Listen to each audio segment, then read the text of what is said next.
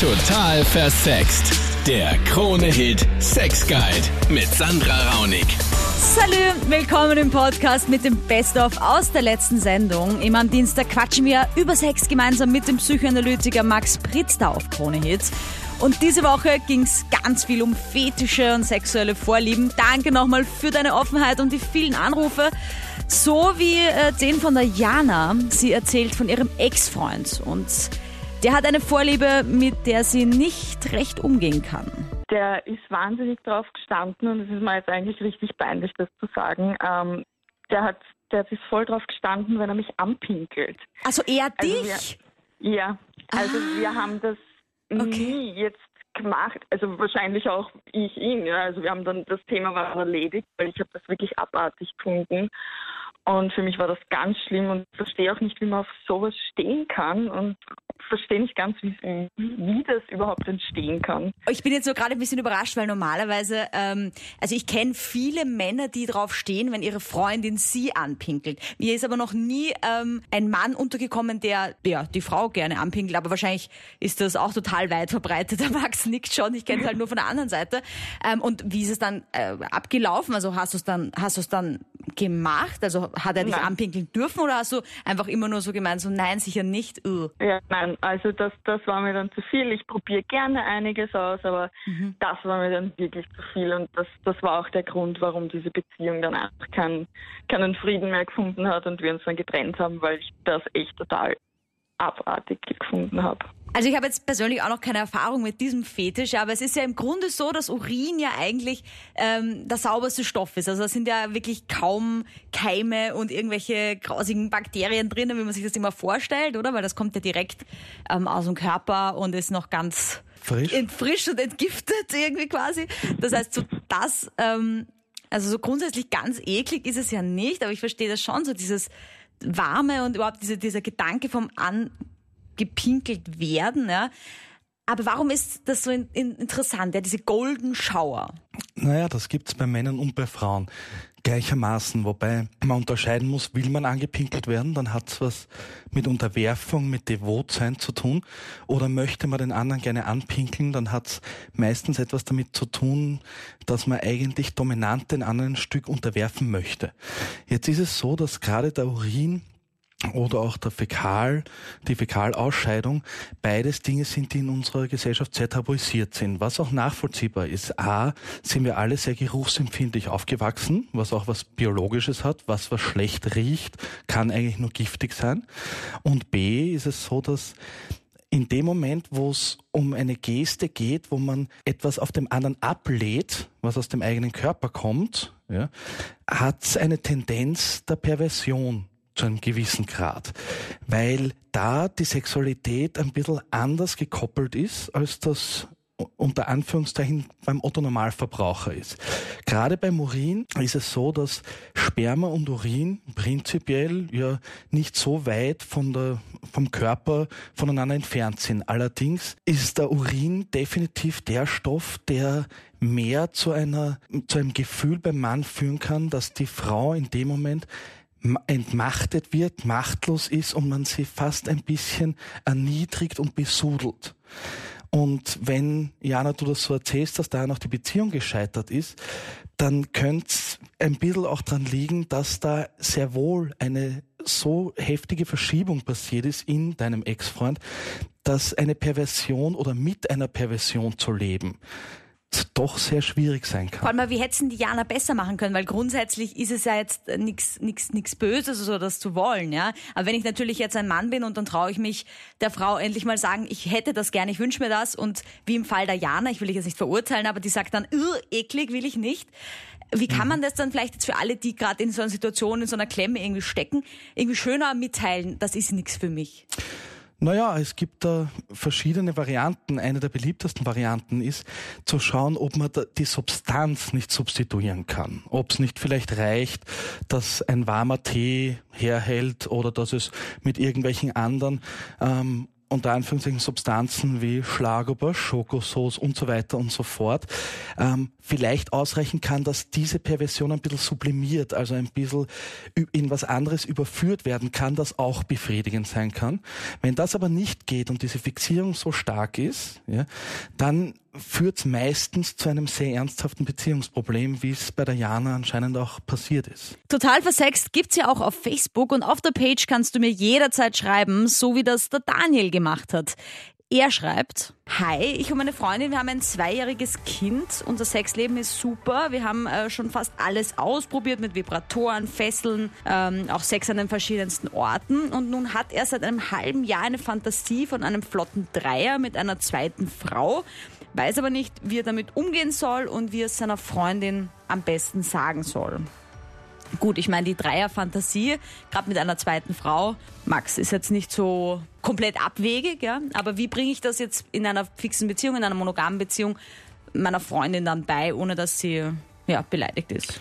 Eine Dreierfantasie ist absolut nichts Abnormales. Das passiert in den meisten Beziehungen ab einem gewissen Punkt, was auch heißt, dass die Beziehung trotz alledem einen gewissen Stellenwert hat, weil man den den Partner nicht exkludieren, nicht rauswerfen will aus der Fantasie, sondern der Partner schon Teil dran haben möchte und soll, aber man natürlich in sich das Gefühl hat, etwas Neues, Besonderes, Aufregendes wäre irgendwie prickelnd für einen.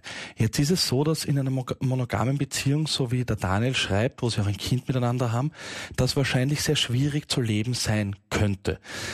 Und da ist es ganz existenziell, dass der Daniel sich diese Fantasie nicht verbietet, weil sonst lebt er sie vielleicht einmal mit anderen zwei mhm. Frauen aus und die Fantasie auch sehr, sehr sein darf. Ja. Das Wichtige dran ist nur, wenn er mit seiner Freundin darüber spricht, dass er sie nicht unter Druck setzt und ihr sagt, das möchte ich und das sollten wir jetzt mal tun, ja, sondern ihr einfach erzählt, dass da eine Fantasie in ihm ist, die aber keine Gefährlichkeit für die Beziehung bedeutet mhm. und dass auch wenn das nie ausgelebt wird, es einfach wichtig ist, dass die Fantasie kommuniziert wird, damit der Partner auch weiß, ähm, woran er ein bisschen ist. Ja. Potenziell kann das sehr verletzend wirken, weil gerade die Partnerin von Daniel sich vielleicht denken könnte, sie reicht nicht mehr aus.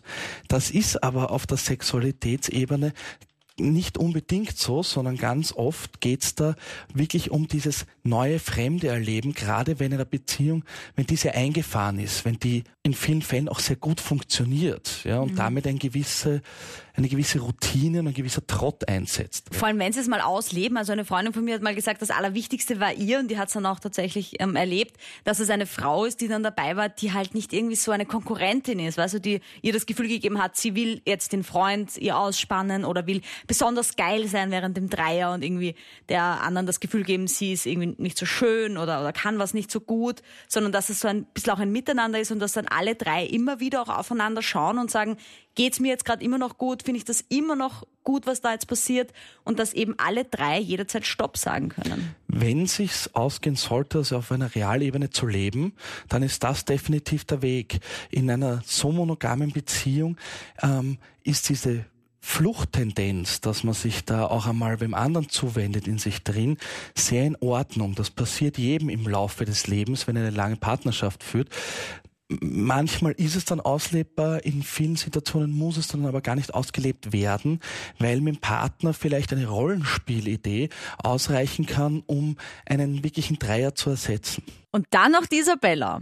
Auch sie hat einen Freund mit Fetisch. Während dem Sex will er immer, dass ich anfange, ihn zu würgen. Okay. Ich habe das jetzt ein paar Male gemacht, aber ich komme eigentlich nicht wirklich damit klar, weil ich das ziemlich komisch finde und ich weiß nicht wirklich, okay. ob ich das weiterhin machen soll, ob das normal ist. Also in welchem Ausmaß möchtest du denn? Also möchtest du so richtig mit, ähm, also so ein bisschen festhalten am Hals, also so richtig fest, dass er keine Nein. Luft kriegt? So richtig so Nahtoderfahrung so oder? ich soll ihn so festwürgen, bis er so richtig rot im Gesicht wird und dann kommt er immer. Okay, also das ist sein Orgasmusauslöser quasi. Ja. Ja, Max. Ähm, Breath Play, ja, ist ein, ein, ein ganz verbreiteter Fetisch aus, gibt's ja in allen möglichen Ausprägungen von Unterwassertauchen, Waterboarding, dann gibt's eben mhm. mit Folie, das ist halt auch ähm, tatsächlich gefährlich, ja, da sollte man sich schon auskennen, ähm, eben das Würgen auch, ja. Du hast schon recht, ich finde, man muss halt, man muss es ein zweischneidiges Schwert. Auf der einen Seite halt sagen, bist du medizinisch halt auch irgendwie so weit fit, dass du sagst, ja, wenn es ihm mal dann doch nicht mehr so gut geht davon oder so. Also es ist auf jeden Fall schon auch riskant, ja, diese Art von Fetisch.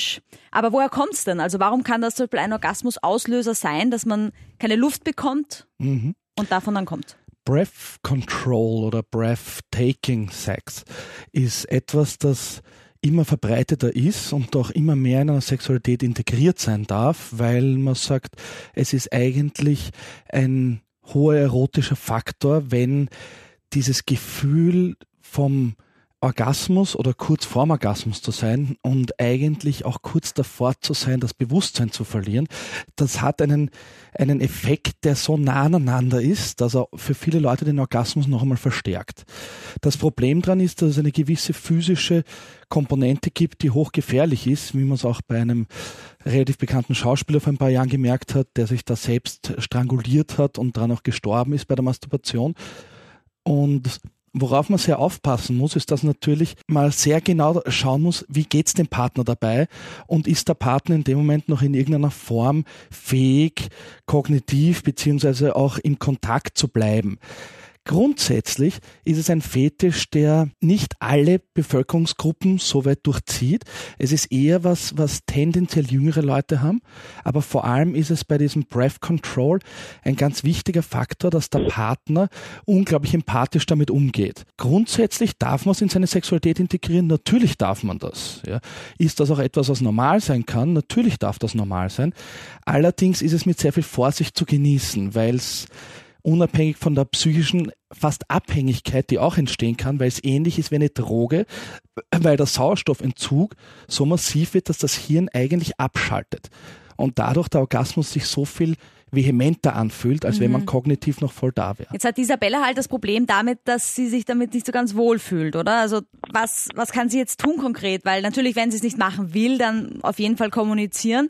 Aber gibt es irgendeine Lösung für die beiden? Weil wenn er das halt irgendwie gern hätte beim Sex und die Beziehung ja sonst toll läuft. Ganz wichtig, Isabella, ist, du könntest dir überlegen, gemeinsam mit ihm vor allem, ob es Möglichkeiten gibt, wo er das Gefühl auch sonst in der Sexualität bekommt, dass er ein bisschen abschalten kann, dass sein Hirn und seine Kognition nicht so beteiligt sind, dass er über nichts mehr nachdenken muss und dass er sich wirklich hergeben kann das geht nicht nur über Gewalt, sondern das geht auch über Entspannung, weil die Entspannung und die Gewalt gerade bei, bei Breath Control ganz nah aneinander liegen. Das heißt, wenn du schaffst, ihn anders in Entspannung und in Stimulation zu versetzen, sei es mit ganz intimen Massagen oder auch mit sehr viel Ruhe, die du ihm ausstrahlst, kann sich das auch auf einer anderen Ebene ausgehen, ist aber natürlich ein Lernprozess und dauert auch eine Zeit. So spannend wieder mal. Total versext gibt's auch als YouTube-Channel. Klick dich da mal durch die Videos. Sind viele Themen aus der Sendung auch schon als Video mit dabei. Ich freue mich auf nächsten Dienstag. Sei auch dabei. Talk mit 0810 20 30 60.